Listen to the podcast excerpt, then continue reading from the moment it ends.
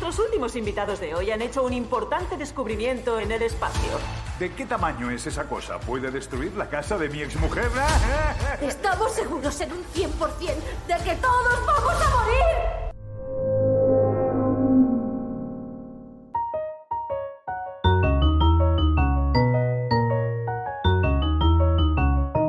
Te llames Aristóteles o Antonio García, Marie Curie o María Pérez, cuando no piensas, la lías. Todos necesitamos un espacio donde entrenar y fortalecer nuestro pensamiento crítico. Esto es, tu rincón de pensar.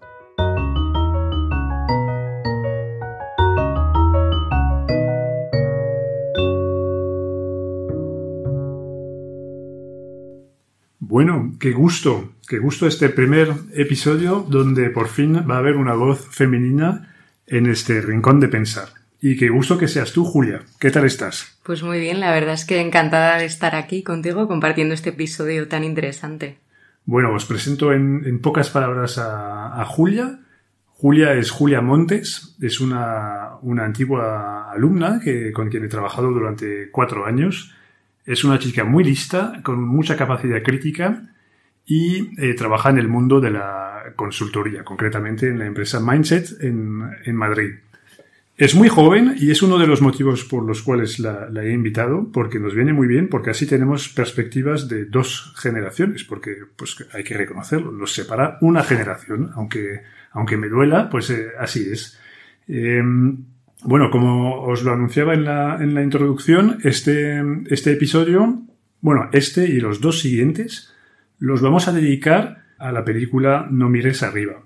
Eh, ¿Por qué tres episodios sobre este tema? Pues porque al principio tenía, pensado hacer uno, pero cuando empecé a hacer la lista de todo lo que se podía comentar eh, con Julia y compartimos nuestros, nuestros apuntes, nos dimos cuenta de que había muchísima materia y eh, pues queremos evitar aburrir a la audiencia con un, solo episodio larguísimo, entonces vamos a, trocearlo. Concretamente vamos a dedicar dos episodios, los dos próximos episodios, a analizar eh, el fondo de la película, lo que, lo que cuenta y todo lo que podemos aprender acerca del pensamiento crítico en base a, esta película.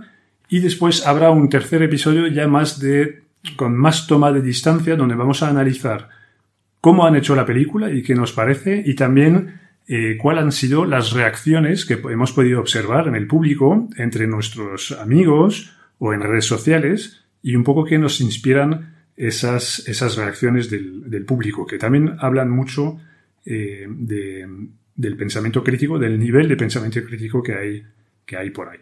Bueno, pues entonces, sin más, vamos a, vamos a atacar con esta lista de pues son momentos de la película que nos, que nos han inspirado comentarios y que vamos a ir repasando poco a poco. Entonces, en un primer bloque hemos decidido eh, hablar de los momentos de la película que tienen que ver con el contraste entre verdad y, y, mentira y concretamente nos ha parecido que queda muy claro que la verdad es cara, cuesta mucho dinero obtenerla, al contrario de la mentira que es, que es bastante barata, ¿no, Julia? Sí, eso es. De hecho, bueno, uno de los comentarios que nos venían a la cabeza cuando veíamos la peli es ver el telescopio que sale, ¿no? Que al principio, bueno, vemos como, como para la investigación científica eh, utilizan artefactos que cuestan mucho dinero, ¿no? Entonces nos hace pensar que para desvelar pedazos de verdad, pues necesitamos invertir mucho dinero. En cambio, para destruirla sirve simplemente un meme que se viraliza por redes sociales o por WhatsApp o unos vídeos de YouTube y entonces ya todo el mundo desestima ese nuevo descubrimiento. En la peli concretamente utilizan el telescopio Subaru del Observatorio de Hawái que costó 377 millones de dólares. ¡Qué barbaridad! Pues sí, es increíble ver que son millones y millones de, de euros para, para descubrir cosas y que la gente con con cuatro chorradas, pues pretende borrarlo del, mapa. Y esto hay que compararlo con, el alto potencial de, toxicidad que tiene, que tiene un, meme, porque a veces la gente considera que un meme es una, una, gracieta y que no, no, tiene más historia, pero realmente es, es corrosivo para la, la, verdad y la gente muchas veces equipara una- un descubrimiento científico con después las burlas que puede haber en, en- en Internet. Entonces, esta, de alguna manera, esas burlas desactivan este descubrimiento y este pedacito de, de verdad que ha costado tantos esfuerzos eh, lograr. Y por ejemplo, cuando, cuando se acaba su primera mm, intervención en la, en la televisión, eh, la científica Kate, pues que efectivamente, pues eh, ahí ya de los nervios y de ver que eh, nadie la escucha, tiene ahí este, este momento gracioso de donde dice, vamos, vamos todos a morir, eh, para que la gente la tome en serio y, y es dramático ver que eh, en la película, a la vez que lo dice o justo después, salen, po- ponen ahí en pantalla esos memes que casi en directo la gente va creando sobre este grito y la, la, la retratan como una, una loca. Y es, es increíble ver que solo con este pequeño desliz que ha tenido, pero que es pura sinceridad y, y agobio de ver que nadie la toma en serio, pues por este desliz eh, y las burlas que la gente produce a raíz de este, este desliz, por muy gracioso que sea, pues se convierte en, en algo muy, muy tóxico. Y la gente suele pensar que en la película es súper exagerado y, en realidad yo no, lo creo, porque no sé si lo recuerdas, pero yo he visto las mismas mecánicas con el tema del, del cambio climático y la persona de, de Greta Thunberg, que concretamente, pues también en un discurso que hizo, no recuerdo exactamente dónde, ni si fue, a lo mejor fue una de las cumbres esas de la COP, no sé si fue la COP25 o pues ya me pierdo en los números, pero eh, ahí pues, tuvo un discurso donde se sulfuró un poco y, ahí pues lo mismo, pues eh, la gente eh, usó la burla de esta salida un poco de, tono de Greta para desactivar por completo el discurso de un montón de científicos que vienen desde hace años advirtiéndonos sobre los riesgos que suponen el, el cambio climático. Y ahí realmente se ve que hay, por un lado, un consenso científico que ha costado años construir eh, a base de muchas investigaciones, muchos datos. Eh, ahí también detrás hay muchos aparatos, pues que al final, pues para estudiar el clima, pues hay que ir al polo norte ahí y hacer agujeros para sacar hielos y comparar las capas del hielo. Bueno, mil cosas que, que, no soy nada especialista de eso, pero es que, son investigaciones serias que tienen un coste importante. Y, y bueno, y cuatro gracias eh, que circulan por WhatsApp sirven para, para quitar, desacreditarlo com hmm. completamente. Y creo que podemos decir que esta absoluta falta de seriedad a la hora de tratar con la verdad es muy propio de la llamada era de la posverdad, de la que hemos hablado ya en, en, otros capítulos. Pero Julia, hay un, hay un ejemplo de, de, esto en la película, ¿no? De lo de la posverdad. Sí, de hecho hay un sondeo que es gracioso, que se comenta en un programa de la tele, que comentan que el 40% de la gente quiere explotar comercialmente el cometa, el 37% quiere evitar que el cometa impacte en la Tierra y luego un 23% y creciendo dice que ni siquiera hay cometa. ¡Qué barbaridad! Es curioso sobre todo porque esto lo que nos demuestra es que a día de hoy hay gente que se atreve a negar lo que es innegable, ¿no? Como, bueno, como si todo fuera opinable, que no existe una verdad que sea común para todos, sino que cada uno puede tener su propia verdad cuando realmente es algo que ya está mmm, contrastado por científicos y que hay, pues eso, una, un acuerdo en, en investigadores. Entonces, bueno, aunque la verdad puede ser compleja y pues hace falta mirarla desde distintos puntos de vista para, bueno, asegurarnos, eh, sabemos que desde Aristóteles una cosa no puede ser y no ser a la vez. Por lo tanto, que la gente niegue algo así, pues es, bueno, cuanto menos llamativo, diría, ¿no? Sí, sí. Eh, bueno, en la película se refleja muy bien porque al final hay un cometa que se observa con telescopios, es decir, que no se puede negar que el cometa existe, pero sí que hay gente que se, bueno, que considera que eh, su opinión eh, es más valiosa que eso y que está por encima, entonces que pueden argumentar que directamente el cometa no, el cometa no existe. Ahora mismo pues no tenemos un debate científico sobre si la Tierra es plana o no. Cuando alguien salta con este tipo de comentarios directamente decidimos que o están locos o son unos mentirosos, pero no hay debate en torno a esto. Entonces no se entiende muy bien por qué en otros aspectos o en otros temas que ahora mismo nos impactan sí que se genera debate. Sí, son un poco los, los famosos hechos alternativos de los que algunos hablan. Sí, eso es. Y yo creo que queda también muy ilustrado en la película cuando frente a esta evidencia científica se crean dos bandos, el Don't Look Up y el Just Look Up. Entonces, bueno, yo simplemente creo que no tiene sentido, ¿no? Que haya una oposición política o ideológica que se haya provocado, em, bueno, por un hecho científico, ¿no? Sí, y que al final la gente se siente como el derecho a, encerrarse en una realidad y, los otros en otra realidad paralela y todos contentos. Y viven en, la mentira, pero, pero muy cómodos. Es muy, es muy curioso. A mí no, no deja nunca de, sorprenderme. Y, entonces, bueno, eso era, el, primer punto, eh, esta oposición entre la verdad y la mentira. Y en este mismo ámbito de la, de la verdad, en la película también hay varios momentos muy interesantes donde tratan de un tema que podemos llamar la privatización de la, de la verdad. Em, a mí me viene concretamente a, la cabeza una escena que me hizo muchísima gracia cuando vi la película por la primera vez. Em, en el, están en el despacho oval con, con la presidenta y, de repente se escucha una voz, no recuerdo muy bien si es el hijo idiota este o, otra, otra persona que dice, pues vamos a pedir a nuestros científicos que revisen esto. Y, me, me, dejó pasmado porque eso es, ejemplifica muy bien el tema de mi ciencia contra tu ciencia, cuando realmente, mm, por definición, solo debería existir una ciencia en, las, en la que colaboremos tú y yo y muchas otras personas pero todos con criterios científicos.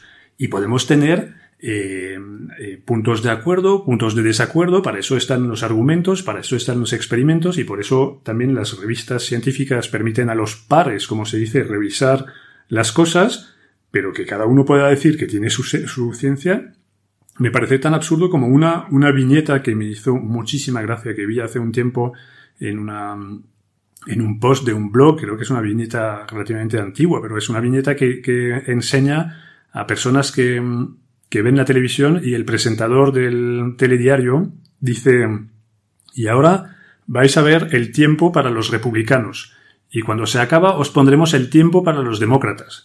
Como si, como si la previsión del tiempo iba a cambiar en función del, del perfil político de la gente que, que ve la televisión. Es una, una locura. Y esto se, degenera en, algo donde entramos como en la, costumbre de sistemáticamente oponer a, los buenos contra los malos. Y, en la primera parte de la, de la película se, yo creo que se, observa en algún momento cómo em, el entorno de, de los, pues, los, que gestionan un poco la, la, cuestión y, el la, comparación, comparación se dice, de, los científicos en la televisión, pues intentan oponer al personaje de Kate con el personaje de, de Randall, porque bueno, pues ella ha tenido esta salida de tono, ha pegado este grito, ha parecido loca, bueno, ha parecido loca sobre todo porque, porque la gente se ha, se ha burlado un poco de ella. Ella no tiene pinta de loca, pero, eh, pero entonces ya enseguida la televisión quiere presentar a, a, una loca, una mala y un bueno que sería, que sería Randall. Y, más adelante en la, en la película también se ve como eh, yo creo que es en, un momento en donde se escuchan voces de telediarios o se leen eh, tweets o mensajes así y, y donde se, se, ha dividido el debate entre nosotros los buenos contra los otros que son fascistas y otras voces que hablan de nosotros los buenos contra los otros que son marxistas. Y, acabas pensando, pero ¿qué, es, qué, qué viene a, a, cuenta de qué viene de repente esta politización de un fenómeno eh, astronómico? Quiere decir, un cometa, un cometa pues no puede ser de un partido político y el astrónomo que, comenta la, el descubrimiento de este fenómeno, pues tampoco no, no, tiene ningún sentido que se le califique de fascista o de marxista. Pues, ¿Qué, qué, qué impacto, nunca mejor dicho, tiene sobre eh, la realidad de un cometa que la persona que, que, que el científico que, lo esté comentando, pues sea de un de una sensibilidad política o de, o de otras. Es una cosa completamente absurda. Sí, de, desde luego no tiene ningún sentido. De hecho, hay una frase que dice Randall en la película que de alguna manera da por hecho que no se le va a escuchar, ¿no? Del otro lado de la frontera ideológica. Y eso, bueno, a mí me, me llamó bastante la atención.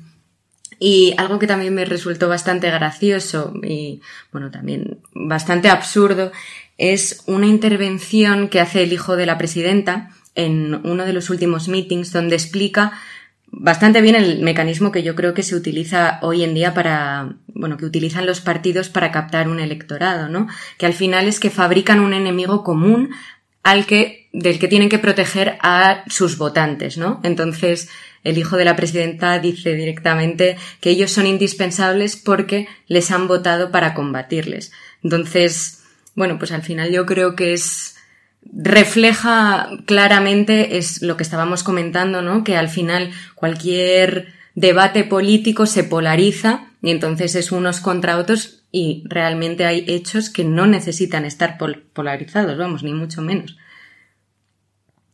Y yo también quería comentar contigo otro tema que, bueno, que me parece muy interesante que aborda la película, que es el conflicto de intereses y cómo la verdad se vende al mejor postor, ¿no? Por decirlo de alguna manera y cómo, bueno, yo creo que se ve reflejado cuando se anula la primera misión, ¿no? De destrucción del planeta porque resulta que el cometa tiene un valor comercial. ¿Qué piensas de esto? Sí, sí, es verdad que cuando, cuando ahí todo el mundo ve que los, los cohetes que han mandado pues están dando media vuelta y la gente se pregunta, pero ¿esto qué, qué, por qué?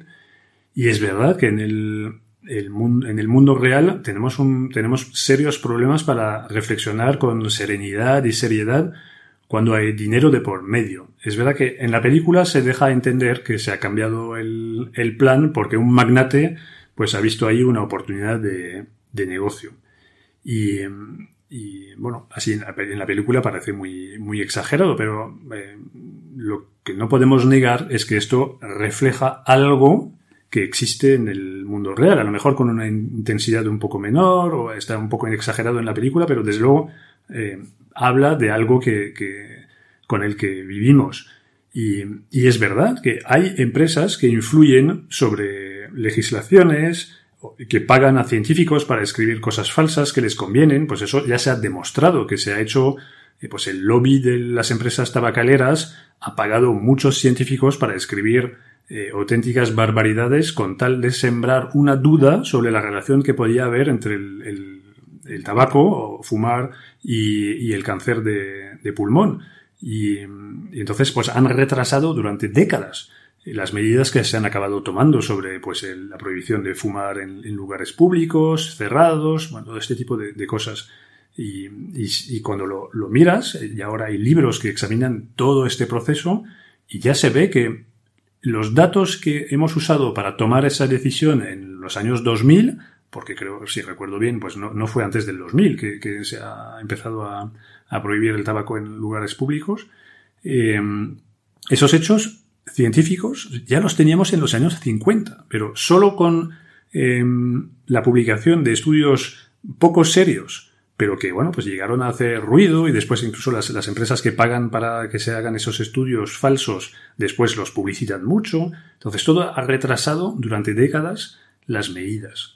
Y eh, esto, eso nos, nos invita a, a, estar atentos y a seguir cuando se puede, pues los flujos de dinero que hay alrededor de algunas temáticas para descubrir eventuales conflictos de intereses. Pero me parece que el, el, problema es incluso aún más eh, agudo porque también detecto últimamente que hay, una, hay tanta alergia por algunas personas al hecho de, de ganar dinero que, que, ya hay personas que ve el mal por cualquier sitio. De, enseguida, cuando alguien gana dinero con algo, eh, está, está bajo sospecha. Y, sí. yo creo que es uno de los elementos que, que hoy eh, just, no, justifica, no, pero explica eh, que muchos antivacunas eh, sospechan, por ejemplo, a los laboratorios que venden las vacunas o a Bill Gates o a George Soros de, tener algo que ver con la aparición del virus por el simple hecho de ser, eh, de ser ricos o, poderosos. Dices, pues, es que eso es, no, no, tiene sentido. Quiero decir, no, no significa que no tienen que, que, no podrían no tener, que, a ver, ¿cómo lo digo? Que, que, estamos asegurados de que no tienen nada que ver con, con, esto, pero el simplemente hecho de ser rico no les hace más sospechosos. Habría que eh, investigar mucho más. No se puede decir que George Soros está detrás de todos los escándalos del planeta porque, porque hay gente que ha decidido que era el malo de la película de, de James Bond. Vamos. Y voy a usar un ejemplo muy, muy llamativo para que, para que la gente se fije más con esta idea. Es, es, es como si vas de turista en una ciudad pues normalmente pues lo que no has puesto en tu maleta es un paraguas o un chubasquero porque no, te, no tenías hueco o porque eras muy optimista, pero bueno, muchas veces te pilla por sorpresa, hay un chaparón en una ciudad y, y, enseguida aparecen como setas los vendedores de paraguas y de chubasqueros, que obviamente hacen en este momento su agosto porque te lo venden carísimo, y es un paraguas que dura eh, cuatro horas antes de romperse, pero lo que te decía antes es que es es tan absurdo, absurdo como acusar a esta gente de haber provocado la lluvia porque se, se van a aprovechar de la lluvia para, para, vender. Entonces, pues no podemos caer en esas, esas medias verdades facilonas que, que nos resultan cómodas eh, si, son si son completamente eh, fantasiosas. Es que yo creo que no puede haber, con todo el tema del dinero, ni una presunción de honradez, ni una de estafa. Hay que ser prudente, eh, hay que dudar, pero hay que dudar examinando los hechos y pensando con criterio. No se puede sembrar la duda, dudar de todo. Dudar de todo es igual de malo que dudar de, no dudar de nada. Entonces, en esos temas de los conflictos de intereses, yo creo que hay que, hay que activar el pensamiento. Es, eh, cuesta trabajo, pero desde luego ninguna de las dos soluciones de facilidad que es confiar o pensar que todo es teoría de la conspiración y lo otro pensar que todo es una conspiración, pues eh, nos van a llevar a, a ninguna parte. Sí, yo la verdad es que estoy totalmente de acuerdo con eso. Y de hecho yo creo que muchas veces caemos en esos pensamientos, ¿no? Porque es lo fácil el pensar que pues que esta gente que tiene influencia o que tiene mucho dinero pues puede estar detrás porque tiene a su alcance, bueno, pues la capacidad de, voy a decir manipular, pero influenciar distintos sectores y, y, que eso nos impacte de manera positiva o negativa, pero como tú dices, al final, sin hechos y sin criterio, pues no se puede, no se puede juzgar. Sí.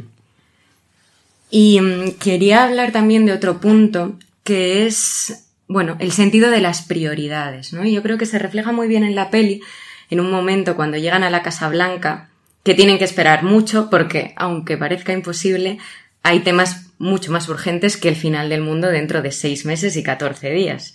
Porque la presidenta tiene que gestionar un escándalo que ha salpicado a un juez que ella quiere nombrar en la Corte Suprema. Entonces, como en ese momento su prioridad son las elecciones de medio mandato que están a la vista, el ver a Randall y a Kate, pues es algo que puede esperar, sin duda. Sí, en... sí, si recuerdo bien, solo los, los, ve al día siguiente, directamente. Sí, sí, Tienen que pasar la noche ahí en, una... Cuando han volado de urgencia. Sí, porque... sí, sí, es verdad. Se les manda un avión enorme solo para esto y después tienen que esperar toda, toda la tarde y toda la noche. Sí, sí, desde luego. Y de hecho es curioso porque más tarde es la presidenta la que se ve salpicada por este escándalo y entonces ya sí que le urge el tratar el tema del cometa para ver si puede desviar el foco de atención de la gente y que ya nadie se esté preocupado por el escándalo. Entonces es algo que llama mucho la atención, ¿no? Este sentido de la prioridad y, y bueno, sobre todo, a mí algo que me llamó la atención, una frase, cuando ya, pues por fin Kate y Randall consiguen comunicarle a la presidenta que hay un cometa que está a punto de impactar en la Tierra y que quedan seis meses y catorce días para que eso pase, la respuesta de la presidenta es, bueno, aguardemos y evaluemos, como si hubiera mucho tiempo para aguardar, para evaluar y para no tomar acción, sobre todo. Entonces es algo que, bueno, que me resultó curioso y... Sí, sí, es que claramente eh, las, las escalas de prioridades están, están trastornadas. Y en el caso de la película, que es, bueno, es una, no, no lo hemos comentado con mucha claridad al principio, pero claramente el, el estilo elegido para la película es el de, de la comedia y, ese, todo está muy exagerado, pero lo, vuelvo a insistir, todas esas cosas súper exageradas dicen, dicen verdades de nuestro, de nuestro tiempo. En este caso concreto, no podemos saber cómo reaccionaría cualquier político eh, delante de una cosa tan eh, catastrófica como puede ser, pues un cometa va a destruir el planeta Tierra en seis meses y catorce días, pero lo que resulta clarísimo es que en la inmensa mayoría de, de, de los asuntos eh, y a la hora de formar una lista de prioridades, los políticos colocan como primera prioridad mantenerse en el poder, cuando realmente esto es su prioridad, pero es que deben, deben su mandato a unos votos de, de unos ciudadanos que les han puesto ahí en base a un programa el programa eh, generalmente es en, sí es una, es una lista de prioridades. Eso es lo que, lo que marca la diferencia entre un partido y otro. Muchas veces tienen más o menos las mismas ideas, sobre todo en, sobre todo en las grandes democracias ya muy desarrolladas, pues no hay propuestas políticas, mm, salvo excepciones, pues muy, muy, muy, muy opuestas. Pero sí que hay, es lo que cambia es la escala de prioridad. Pues alguien quiere promover primero la economía y después eh, el tema social y otro piensa que es, hay que arrancar con lo social y que esto va a tener repercusiones sobre la economía, este tipo de, cosas. Pero, desde luego, para el elector, que fulanito se mantenga en el poder eh, de manera indefinida o más allá de estas, este mandato en concreto, pues no forma parte de sus preocupaciones. Él ya, en su momento, pues volverá a votar. Pero, claramente, los políticos, eh, todo, todo, todo, todo, lo colocan después de eh, sus esfuerzos para mantenerse en el, en el poder. Realmente parece que, hemos abandonado la exigencia de, de, la razón y que nos dejamos guiar por los impulsos, eh, dando una excesiva importancia, desde luego, a nuestros sentidos. Y en la, en la película creo que eh, a mí me, saltó mucho a la, a la vista como la, la gente realmente, hasta poder observar con sus propios ojos el cometa en el cielo, no acaban de creérselo. Ya han visto imágenes en la televisión de, lo que ve el telescopio y, saben que hay un, hay un cometa, pero como con los ojos eh, mirando al cielo durante la noche no ven nada, pues eh, no, todavía no hay un problema. Y hay esta escena donde de repente Randall está en su coche, levanta la, vista a través de su parabrisa y lo ve por primera vez, el cometa con los ojos, y ahí se para el coche y hace un comentario y de repente la gente en las aceras de la ciudad y todo el mundo para su coche y empieza a verlo y ahí es como de repente cling, eh, a la gente se le enciende la bombilla y, y lo ve. Pero eso me parece dramático porque significa que la gente se atreve a negar eh, cualquier cosa que le molesta en contra de las evidencias científicas, hasta que ya los propios sentidos eh, impidan esta, esta negación. Ya, cuando lo ves con tus ojos, ya no te puedes mentir. Pero es que no estoy tampoco seguro de, poder llegar a este punto, porque en realidad, cuando se ve que en un meeting político la instrucción es don't look up, no mires arriba, significa que hasta se, pretende prolongar este tiempo de negación. Es decir, ya, ya está en el cielo. Si levantas la vista, lo vas a ver. Entonces, ¿qué hago? Pues te digo de no levantar la vista, porque así vamos a negar todavía un poquito más. Ya no sirven ni los sentidos. No, no, ni los sentidos, vamos, ya ni, los sentidos ni el sentido común. Y, em, y es dramático. Y, yo creo que, bueno, pues eh, todavía no lo hemos comentado, pero hay un claro paralelo en esta película entre esta, esta, en la película usa la historia del cometa, pero lo que podemos considerar como más cercano en la realidad es el tema del cambio climático. Y entonces yo creo que es razonable decir que existe un claro riesgo de no creer el cambio climático hasta ver que nuestras casas que están en la costa se las lleven las, las olas. Porque ahora los indicios que tenemos son pues curvas de temperaturas, picos en momentos extraños, pero como ya ha habido picos en el pasado, entonces que haya más picos ahora, la gente pues lo, lo niega. El hecho que haya más eh, también temporadas de sequía, como en la historia también ha habido en algunos momentos. Entonces, eh, todo esto hace que la gente lo, lo todavía lo pueda negar. Sí, consideramos que pueden ser ciclos, ¿no? Entonces que realmente no existe ese cambio climático, sino que,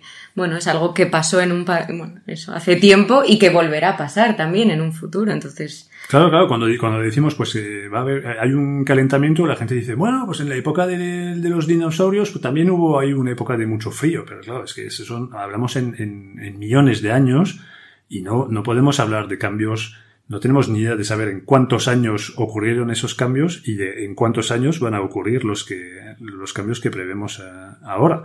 Entonces, a veces me pregunto cuál es el, el, el el símil, si en la película es ver el cometa en el cielo con los ojos, ¿qué es lo que vamos a necesitar eh, para, creernos el tema del, cambio climático de, verdad?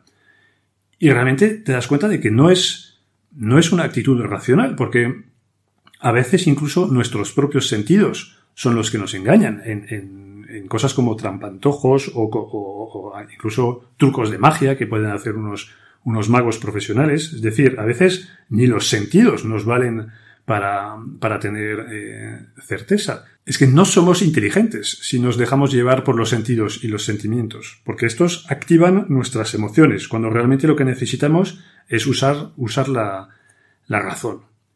Bueno, eso es un, es un temazo, y es un temazo que está relacionado con, con otro, porque cuando hablamos de, emociones, eh, pues enseguida a mí me viene a la cabeza una industria que vive de activar esas emociones y que se ve muy muy bien en la película, que es el, mundo de los medios de comunicación. Y vemos que hay una, una auténtica tiranía de la comunicación que influye mucho en, nuestra capacidad de pensar. Porque la verdad, aunque desvelada por un, tartamudo feo o antipático, pues no deja de ser la verdad. Y debería prevalecer, ¿no? Es que es como cuando Kate, pues la gente puede decir que tiene un peinado muy feo y que cuando ahí tiene como este cruce de cable y pega esos gritos, pues eh, es fea. Entonces la gente se burla de ella y dice, pues es un, con esta cara de enfado, no sé qué, pues eh, no puede decir la verdad. Pero es que, ¿qué tiene, qué tiene que ver? Es que vivimos en, en un mundo en el que aparecer, si no manejas los códigos de la comunicación, principalmente audiovisual, eh, no vas a poder hacer llegar tu mensaje a la audiencia. Si no, si no encajas exactamente en el, el modelo que se, que se espera, pues no, no, nadie te va, te va a traer a un plato de televisión o tender un micrófono para que puedas expresarte. Entonces, no, no sé si te acuerdas, Julia, de este momento de la película en el que nos enseñan los minutos previos a la primera aparición en televisión de, de Kate y Randall. Sí, claro que me acuerdo. De hecho, es que bueno, es gracioso porque lo primero que le dicen a Randall es no utilices matemáticas. Y dijo él, pero si son todo matemáticas, ¿cómo no las voy a utilizar? Entonces, claro, pues es los códigos, ¿no? De los que hablabas antes de la comunicación, que si no los conoces, y bueno, que de alguna manera yo creo que también nos impactan, ¿no? A los oyentes de alguna manera, porque si no conocemos la realidad que hay detrás o la ciencia que hay detrás, pues tampoco vamos a poder llegar a unas reflexiones lo suficientemente profundas, porque al final nos lo están trasladando para que lo entendamos, pero es que que lo entendamos en sí mismo tiene que tener también su complejidad, porque si no, entonces todos nos vamos a quedar pues en una línea de pensamiento muy básica y hay problemas que pues son bastante más complejos como para simplemente tratarlos sin matemáticas en este caso, ¿no? Sí, sí. Y de hecho, yo creo que eso pues pasa ahora mucho, ¿no? En la era que llamamos ahora del infotainment, que pues eso, el objetivo no es realmente informar o educar, sino divertirnos. Entonces todo tiene que ser entretenido, bonito, no puedes contar nada aburrido, ni terrorífico, ni que nos haga sentir mal, porque si lo haces, pues como estabas comentando tú antes, ¿no? Directamente te quitan el micrófono o sea, y no intervienes. No, eso no, no, no da buenos, buenas, buenas cifras de audiencia, entonces hay que, hay que pararlo enseguida. Sí, sí. Y de hecho, bueno, en la película también hay un momento que, que les dicen, ¿no? Que necesitan entrenamiento mediático. Ah, sí. para aparecer.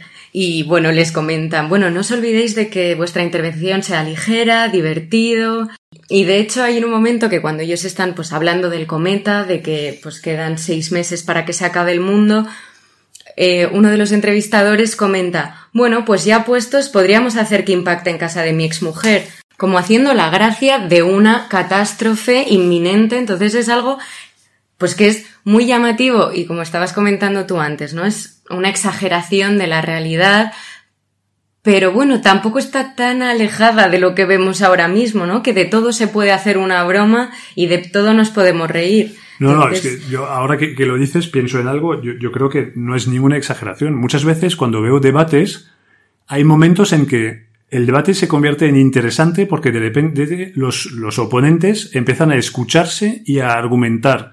Y entonces baja un poco la tensión sobre el, el plató, empieza a ser más agradable para mí, desde luego de seguir y más interesante. Y normalmente en este momento interviene el presentador para meter más cizaña, porque nota que ahí pues eh, va a bajar la audiencia. Va a bajar la audiencia porque es, es, es, más interesante, pero de alguna manera más aburrido o más, más plano. Entonces ya viene, viene con un tema ahí más escandaloso para intentar reactivar un poco la, la oposición radical entre los, los oponentes.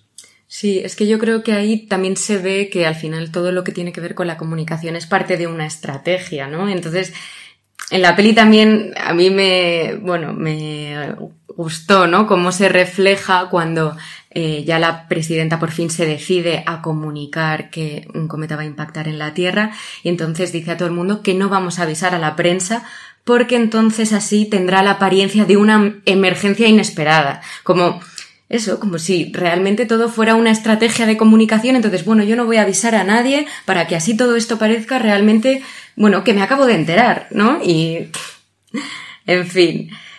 Eh, de hecho, en este mismo meeting también, cuando lo estaban preparando en su despacho, eh, bueno, dicen que, que es una misión, la de parar el cometa, que no debe gestionarse de manera remota, porque Washington en este caso pues necesita un héroe, eh, un héroe. La gente necesita ver un héroe, alguien al que agradecer, al que alabar, al que, bueno, eso, eh, sentir que es el salvador del planeta. Entonces, pues bueno, esto también me, me resulta curioso, ¿no? Que digo, pero qué necesidad habrá, pero es lo que comentábamos, ¿no? Que el show necesita una estrella. Eso es. Y de hecho, también a Kate, ¿no? En, este momento dicen, bueno, que Kate aparezca y que Kate intervenga porque ella conecta con la juventud descontenta, con los enfermos mentales, con los grupos marginales. Es verdad. Y es, es gracioso, claro, porque es como que cada pieza que va a intervenir tiene su misión, ¿no? Dentro de la comunicación. Nadie está ahí al azar, sino que está todo realmente pensado y que hay una estrategia detrás de comunicar simplemente que se acaba el mundo, ¿no? De alguna manera. Y bueno, esto al final pues nos trae una reflexión muy interesante, ¿no? Que es si los medios necesitan un poco más de ética profesional. Hombre, yo, yo, creo que la película es verdad que lo exagera para que sea más divertido y pero tampoco podemos decir que lo que hemos visto de de medios de comunicación en la película son cosas que no hemos visto eh, jamás. Quiero decir, a lo mejor puede ser que un tema tan dramático como este del, cometa, pues no, en, nuestro mundo de hoy, no, estaría, no estaría tratado en este tipo de programa. Pero este tipo de programa ya existe y sí que se atreve a tratar todo, todo tipo de, temas. Yo he visto tertulias en España donde se habla de famosos y con historias súper triviales, vamos, lamentables, y a los cinco minutos cambio de tema y te hablan de un tema de derecho constitucional. Cuando, pues, por ejemplo, con el tema de, Cataluña. Entonces digo, pero son los mismos invitados, los mismos eh, reyes de la tertulia que nos van a repasar ahí toda la, la, información del día. Entonces yo, yo creo que, sinceramente, podría llegar a pasar. Esta gente podría también estar invitada a dar su opinión sobre el cambio climático o sobre un, un cometa, en, en este caso. Y, entonces sí, yo creo que claramente necesitamos eh, nosotros como, como audiencia exigir de los medios de comunicación un, una mayor responsabilidad social. Que al final se habla mucho de responsabilidad social corporativa y las empresas suelen hacer muchos esfuerzos para eh, una especie de lavado de cara, así. Pues, y, en el ámbito de la prensa, pues, eh, o de los medios de comunicación, yo creo que el, esfuerzo que ellos tienen que hacer no es de minimizar su huella eh, de carbono, eh, es más, yo creo que de tomar su trabajo más en serio y sobre todo de asumir la importancia de su papel en la, unión, en la opinión pública. En el sentido, también ya vuelvo al tema anterior del, orden de prioridades. Eh, yo creo que es una responsabilidad de los medios de comunicación de asegurarse de que la opinión pública tiene un cierto orden de prioridades.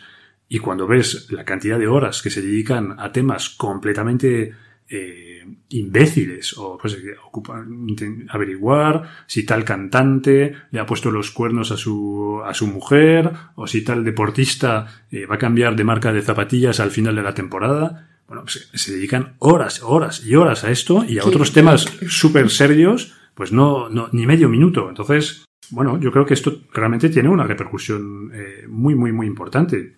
Y bueno, como, como lo decíamos antes, es muy triste pensar que en nuestra época hemos llegado a un extremo en que solamente puede llegar a gobernar alguien que sale bien en la televisión. Y ya los partidos hacen unos castings desde eh, muy aguas arriba, para decirlo de, una, de alguna manera, y no, no salen eh, candidatos a presidencia del gobierno, gente que no tiene un cierto perfil de, de adaptación al modelo televisivo. Eh, hay que, cumplir con algunos, algunos criterios y tener este entrenamiento de, de medios de comunicación. Hay que ser una, una bestia de aparecer en la televisión, cuando realmente mm, como ciudadano, yo preferiría tener a una máquina de resolver problemas, de pensar bien, de rodearse de gente competente y de ser honrado. Y si después, pues, no sale muy bien en televisión cuando se le entrevista, pues puedo vivir muy bien con esto. Sin embargo, un super crack de las comparecencias delante de los medios, pero que después es todo un desastre en la gestión de los asuntos, pues me, me quita, me quita más el sueño, la verdad. Y, y un último punto antes de, cerrar esta, este primer episodio dedicado a la película es el tema de la, de la fama, que está, está vinculado con lo que acabamos de, de hablar, de comentar, pero en la película eh, pues los dos héroes son científicos, pero son científicos de una universidad bastante desconocida o que no tiene, el mayor prestigio en el mundo académico en Estados Unidos. Y, sin embargo, pues mm, sus, cálculos tienen una altísima fiabilidad y, e indican una terrible amenaza de destrucción del planeta. Esos son, son hechos. Pero por otro lado, frente a estos dos desconocidos de una universidad pequeña, hay una directora de la NASA que, bueno, pues que al, al margen de provenir, de provenir, de un mundo de las pseudociencias y de ser claramente una directora de la NASA muy enchufada, pero no deja de ser directora de la NASA. Y eso en, el medio, en los medios de comunicación, si te, si te limitas a las etiquetas, pues pesa más que un oscuro profesor de una universidad de Michigan. Y, em, y eso es, pues, eh, en, en la película tiene mucho, mucha repercusión porque realmente los medios pues presentan a esas dos voces, entonces unos que son los expertos que dicen que, pues, que, la noticia es dramática, y después la, la directora de la NASA, que, para encajar con la agenda política de la que la ha nombrado, pues mm, viene a decir que, bueno, que acusa de histeria a, a los científicos que, que, según ella, pues han sido demasiado dramáticos en, esa, en la manera de presentar los, los datos. Puede ser por el engaño de la fama o porque entre dos teorías nos decantamos más fácilmente por la que nos permite no modificar nada en nuestra vida o, en nuestros esquemas mentales. Porque naturalmente eh, el ser humano siempre se va a dejar convencer más fácilmente por la opción que le resulta más cómoda o menos exigente. Eso es, eso es así. No podemos luchar contra. Bueno, sí, podemos luchar si activamos nuestro pensamiento crítico, pero de manera natural vamos a, tener tendencia a aceptar lo que se nos propone, que nos trastorna, nos trastoca menos nuestros, nuestros planes y nos permite eh, seguir en nuestra zona de, confort. Bueno, pues Julia, con esto terminamos este, este episodio y nos vemos dentro de, de 15 días para, para, rematar el tema de, la, de esta película. Muy bien, pues ha sido un placer estar hoy aquí contigo y comentar este fragmento ¿no? de la película. Pues los de, los de vosotros que habéis empezado a escuchar el episodio sin haber visto la película, eh, obviamente os invito a, verla corriendo para disfrutar más de, del próximo episodio. Nos vemos dentro de dos semanas. A bientôt.